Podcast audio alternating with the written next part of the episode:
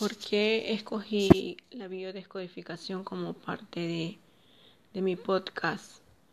Porque me pareció muy interesante ver cómo nuestras emociones, nuestro entorno afectan nuestro cuerpo, incluso nuestra familia influye mucho en que nosotros adquiramos una enfermedad o que nosotros mismos le hagamos ese daño a nuestro cuerpo.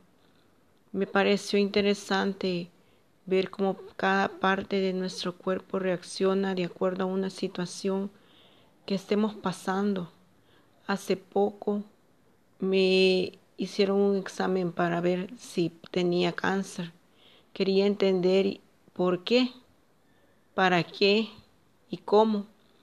Llegar a esa situación ha sido bastante larga y difícil, pero eso se lo contaré en, en otro podcast.